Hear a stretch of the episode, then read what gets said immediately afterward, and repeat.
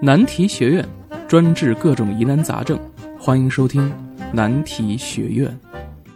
大家好，欢迎收听难题学院，我是文博你博叔。我们今天啊，讲讲这个中庸之道。我经常碰到啊，就是最近有很多的年轻人跟我讲啊，一到了冬天啊，就心脏不舒服，或者呢是身体发现不适。我前几天也这样啊，就是脚底长了个泡，去医院呢一挑就好。后来呢碰上当过兵的老哥跟我讲，说你这玩意儿走路走多了都会的啊，把脚泡软了，拿一个针一挑，把脓水一抽，完事儿。啊，抹点碘酒好了，都不是个事儿。啊，这个要多听听老人言啊，否则吃亏在眼前。我还弄得以为自个儿残废了呢，是吧？就疼嘛，走路走不了。完事儿呢，这两天呢又发现啊，就是冬天天干嘛，然后呢就得抹这个身上的身体乳。多少年没抹过这玩意儿？你说一男的啊，大老爷们儿。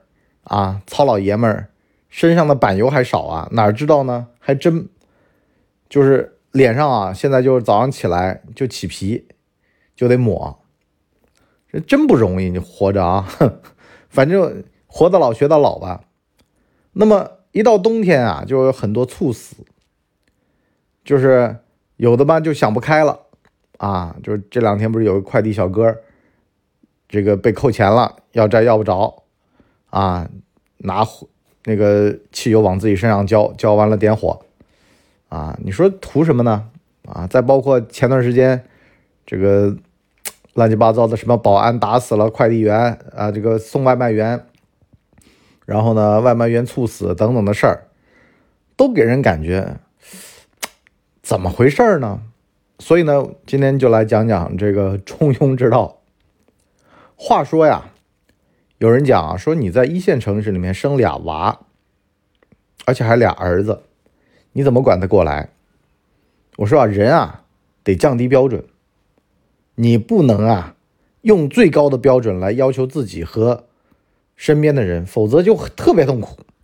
比如说上班你上班你如果想要在职场上有所发展，你眼睛斗鸡眼盯着那个职位不放。很容易呢，这人就崩溃了。为什么呢？你越想做好，你越做不好。就跟以前上台比赛啊，体育这种锦标赛一样的。心态好的吧，往往是那些功夫在平时的，而且呢，功夫在平时了之后吧，他有正反馈，他有正确的心态，他比赛经验丰富呀。大家千万记得，这种比赛经验丰富这四个字儿。啊，不止四个字了，非常关键。为什么呢？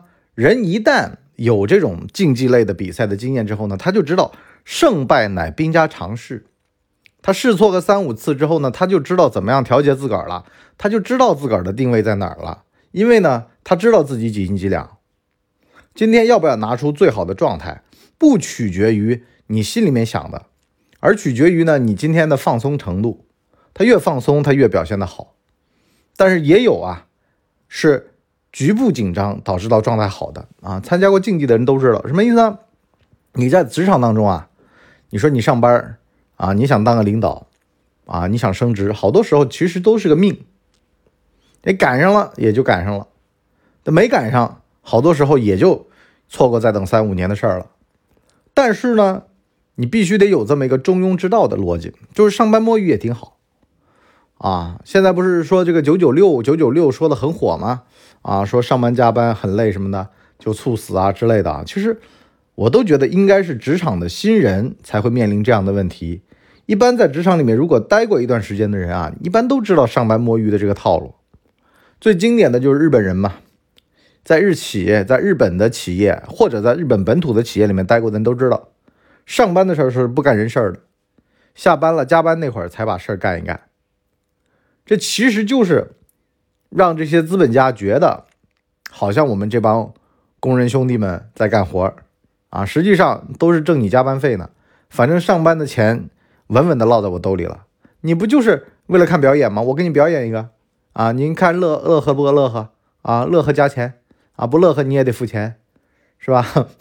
就是我们这个时代啊，好多时候就给年轻人太大的压力是什么呢？是年轻人自己给自己的。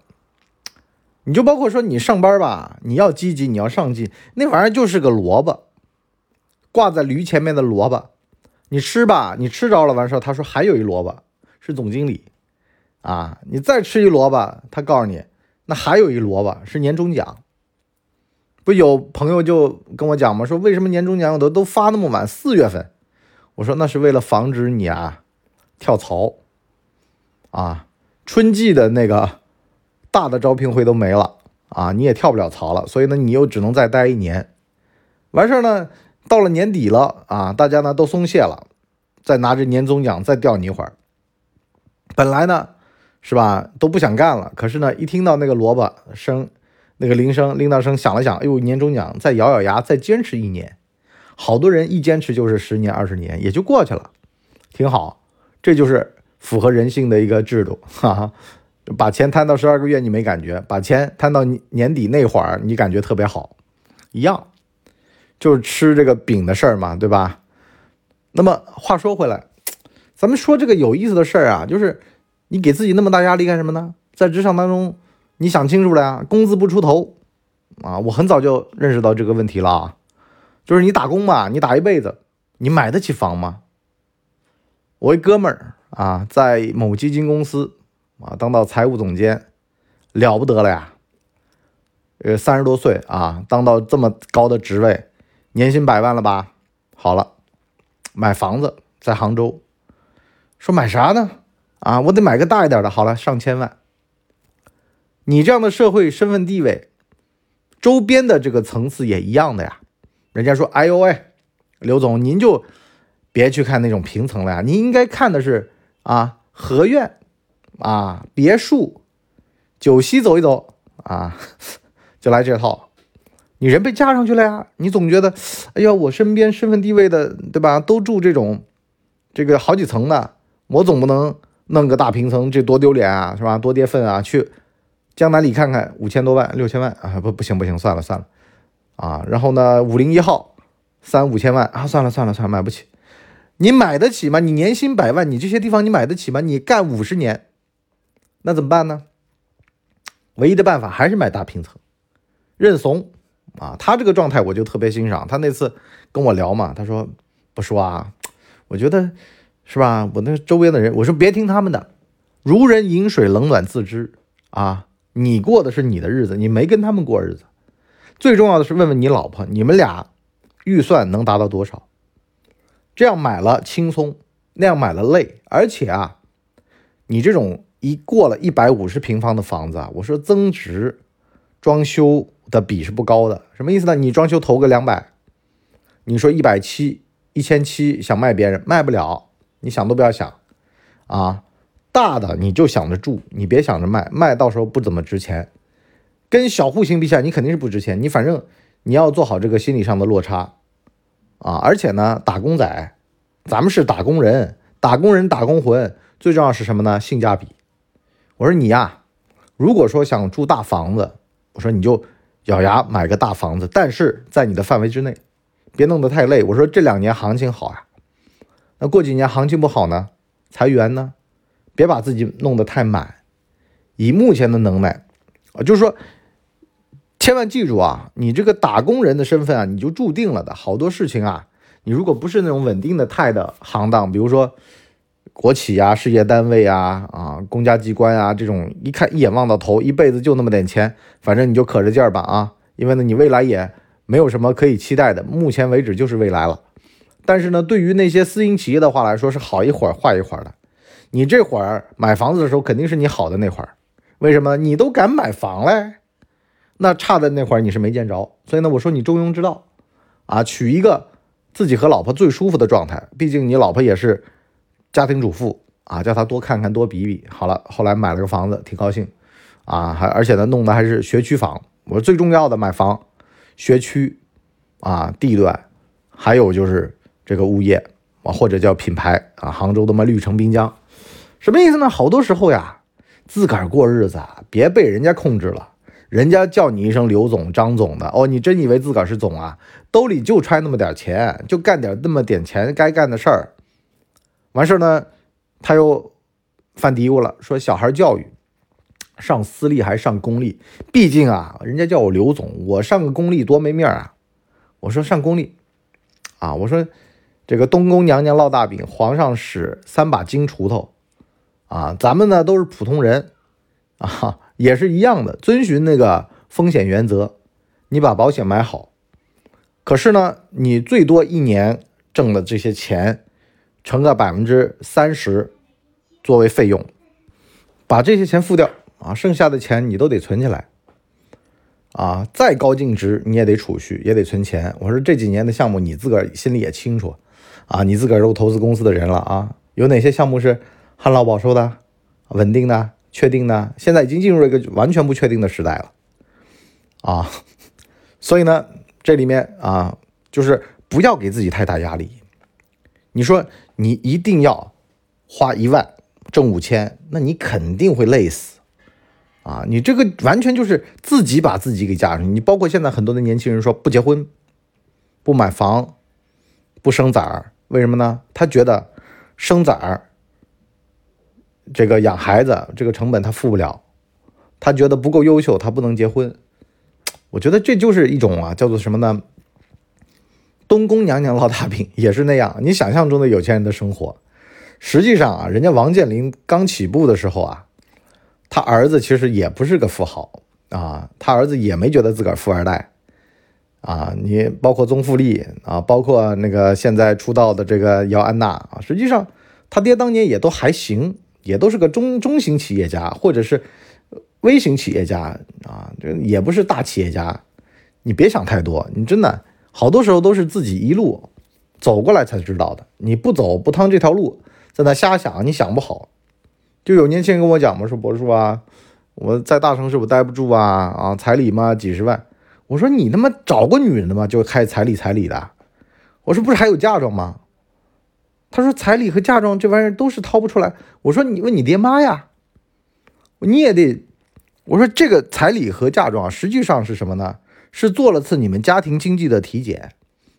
你爸妈能拿得出来和拿不出来，你就得提早做好这个预判了。啊，就是说你的经济地位是怎么样的，你们家族的经济地位是怎么样的，你就有个预判了。我你结次婚你就啥都知道了，相当于把你们家底账盘了一遍。啊，要结婚。”要生孩子，为什么呢？生了孩子之后，你们夫妻当中所有的矛盾基本上都在这段解决了，这就是集中矛盾处理期啊！什么谁带孩子啦，呃，谁泡奶粉啦，谁换尿布啦，谁出钱啦，谁的钱去上早教啦，啊，上下学谁接啦，啊，功课谁弄啦？你看一路披荆斩棘，好了，你们俩夫妻啊。基本上在这个集中段已经把很多的问题都在这儿解决了，接下来就是你们俩知道彼此的脾气秉性了，一块共事儿嘛，你总得有点事儿干，你没事儿干，你说你不生个孩子，你怎么知道将来碰上乱七八糟的事儿的时候，他会不会背叛你，是吧？抬脚一脚就蹬了你呢？但是呢，也一样，中庸之道。我那年结婚，老家风俗特别多，完事儿呢，丈母娘给我打电话说。哎，叫我准备个什么东西要送过去，然后呢，我就转头问我妈。老太太呢非常智慧，跟我讲了一个事儿。她说啊，你是不是觉得我们啊要人家催，就看起来很不体面？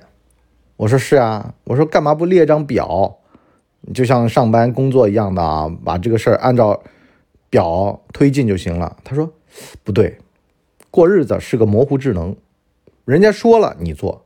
人家不说你乱做，到时候出了问题啊，谁都担不起。因为呢，你这里面涉及到六个人，所以呢，最好的办法呢，就是预期管理，让对方预期你不是一个特别懂这些方面的人，你才能把精力省下来用于别的事儿。而且呢，你也不会食髓知味，觉得自己懂这玩意儿特别有意思。我不知道大家明白没有啊？这叫路径依赖。特别懂理儿的人会挑理儿，你不懂理儿，你也不挑理儿，人家也挑不了你的理儿，挺好。模糊智能，啊，踏踏实实的中庸的过日子，也没必要要求特别多。我有个哥们儿特别有意思，那那几年呢，他全是操持这种事儿。哎呦，结婚的时候啊，都是他啊在那教，哼。比如说我婚礼上就跟我讲啊，这不能用时辰啊，要用时间，时辰是死人啊，时间是活人，那么等等的来啊，就是说来这套。可是呢，当他特别关注这玩意儿的时候呢，在他的婚姻当中啊，就发生了个问题，就跟他老婆有的时候，他老婆无意当中几句话就会把他这个神经给点点燃了，他就开始挑理儿了。有的时候他找我喝酒，跟我讲，哎呦，他老婆讲那句话，我说你等等，我说你老婆是怎么一个人，你知道吗？他说我我知道，但是我觉得他不应该。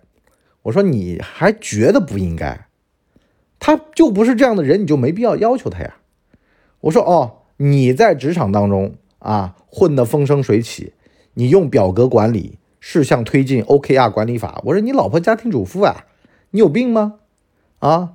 完事儿，你挑这个理，挑那个理，最后还不是他跟你过日子吗？如人饮水，冷暖自知。你好好过日子，你把你们俩的关系处好了才根本。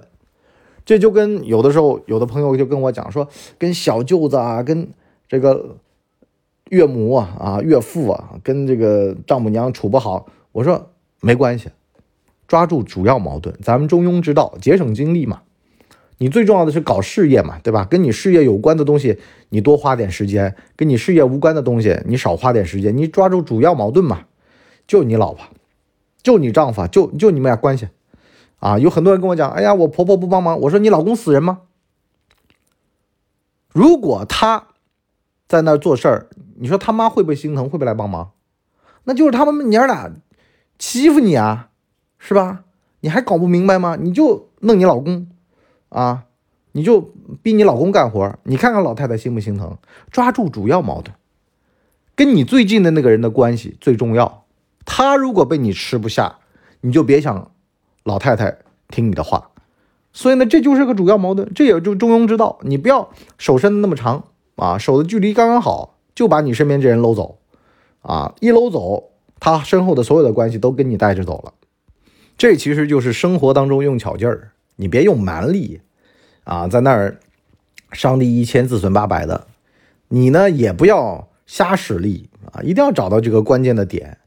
你就包括有的时候说，为什么我们就说我们中国人这个中庸之道以前被人批评的啊，说要做到极致啊什么的，实际上啊，这玩意儿就是个马太效应啊，就是一个性价比。这两天不是啊，某餐饮的公司啊，做面的，是吧？西北菜嘛。被人家骂，为什么呢？五千块钱以上才是我们的用户啊！五千块钱以下你没必要来说这话，把人给搞恼了啊！很多人骂他，有的话呢，你是内部能说，外部不能说的。可是呢，老是在内部讲啊，就容易出去讲的时候漏了。比如说小米的那个王梅啊，这前高管了，完事儿呢说得屌丝者得天下，这不露出来了。然后呢，这个西北菜这事儿呢也一样，也是啊，这个露出来了，那点赞怎么办呢？就好多人呢就开始翻他们家旧账了，啊，你这玩意儿贵，太贵了，啊，你这个海底捞都没你贵。实际上呢，这里边就是犯了一个问题了，马太效应，啊，性价比都对，你找到这个顾客愿意掏这个钱，然后呢都是五千块钱月薪以上的，占百分之八十。所以呢，挣这部分人的钱就好了。你可以说，但是你不要这么做啊！你可以这么做，你不要这么说。为什么呢？你说出来这事儿就变味儿了。这是你们内部掌握的一个东西，你不能对外。就中国的很多政府单位很聪明的啊，他们内部制定的一些东西，它是无法对外张贴的，因为呢，它是不合法的。合法的，它都是经过人大、经过国务院这种出去的。那怎么办呢？他就内部掌握啊。但是呢，有很多的。这个笨蛋呢，他就把这个玩意儿往外搂，一搂呢就完蛋，啊，有的东西你就是内部定的这么一些规矩，你的内部的东西你不能对外约束，就像你在说这个话一样的，其实你们内部说了无数遍了，但是你千万要跟上一条，仅供内部流传，不得外泄啊，这是根本。所以呢，这就是一个中庸，就是你把这事儿又做到极致了，啊，做极端了，凭什么呢？干什么呢？对不对？你这事儿。有的时候就是一个模糊的一个说法，哎，就说啊，我们啊，这个用户啊，需要追求高端化，我们要餐饮高端化，你不要把话说透了，这也是很多高级的公司啊，或者说成熟的公司讲话特别隐晦的一个最重要的原因，他不能把话说透了，说透了就会有人鹦鹉学舌，就传出去了，传出去不好听，就会有公关危机。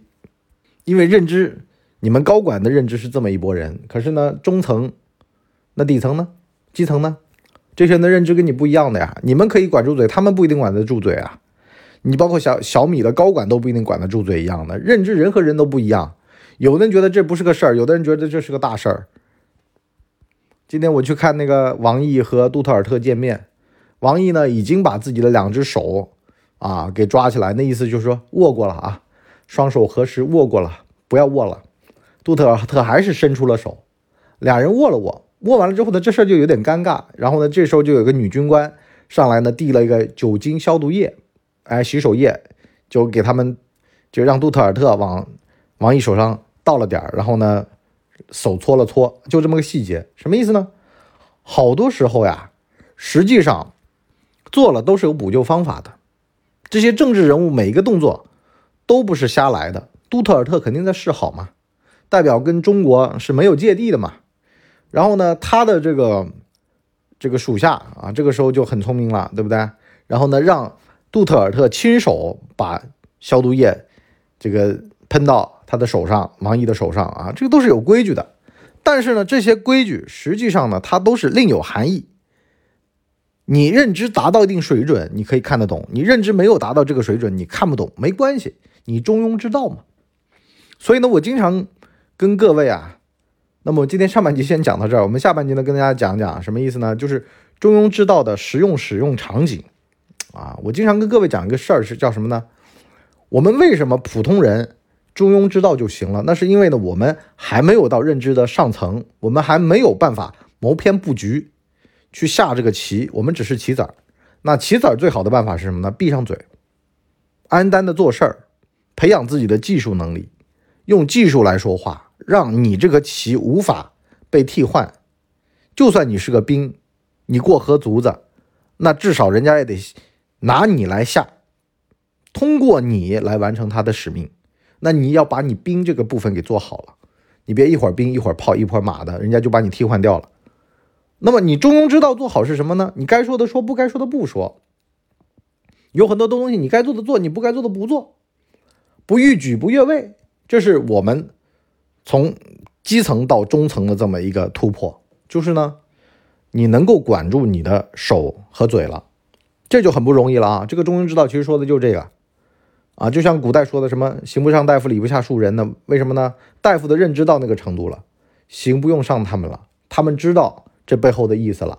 你再这么作下去，你们整个家族都要完蛋。人家有家族荣誉感，可是呢，礼不下庶人。一个庶人，你骂他两句，他反正就一个人担着啊，一人吃饱了，全家不饿啊。这个吃碗面，连狗都喂了，就这么个人。所以呢，有家有业的，你稍微吓唬他一下，他就行了。你对些这些蠢货来说的话，拿棍子打他屁股，他都不一定老实呢。这就一个道理。所以呢，我们就说这个中庸之道的这个具体的玩法啊，实际上就是把你从一个基层往中层的这么一个身份去转变。你让他们觉得你是一个靠谱的，你是一个稳定的、不会爆炸的这么一个东西啊，就跟前段时间某市委书记啊去删那个市政府秘书长的这么一个事儿一样的。好多人都在那儿讲啊，说打给市长看的之类的。实际上，这就是中层的个悲哀。你中层就只能先被打，然后再上网去揭发。为什么呢？是因为你不能下课上。你在一个稳定的结构里面，你不能下课上。你下课上，你完蛋。你不下课上，你还能够事后把这个局面给翻盘。如果对方过来，稍微是个好，缓解一下局面。然后呢，把你前面的这些事儿都反转一下啊，比如说，呃，都挽回一下，那大家相安无事。其实他看的是背后的棋局，而不是面上的事儿。可很多的底层的人、基层的人，他就把这个看到面上的事儿，就看到这么点。实际上，水面下的东西，他们都完全都看不见，或者说当没没看见。那么，最好的办法什么呢？中庸之道，少说少做，静观其变。啊，当你还不明白这个棋局怎么下的时候，啊，先不要去买定离手，先不要去梭哈。好了，我们今天这集就先到这儿，我们下半集再见，拜拜。哎呦，节目听完了，我是麻辣电台的台长杰森，欢迎大家添加干嘛电台官方微信，微信 ID 是文博小号的全拼，加入我们的社群，一起交流成长吧。干嘛电台扫清你人生路上的所有坑，付费订阅请关注微信订阅号干嘛播客。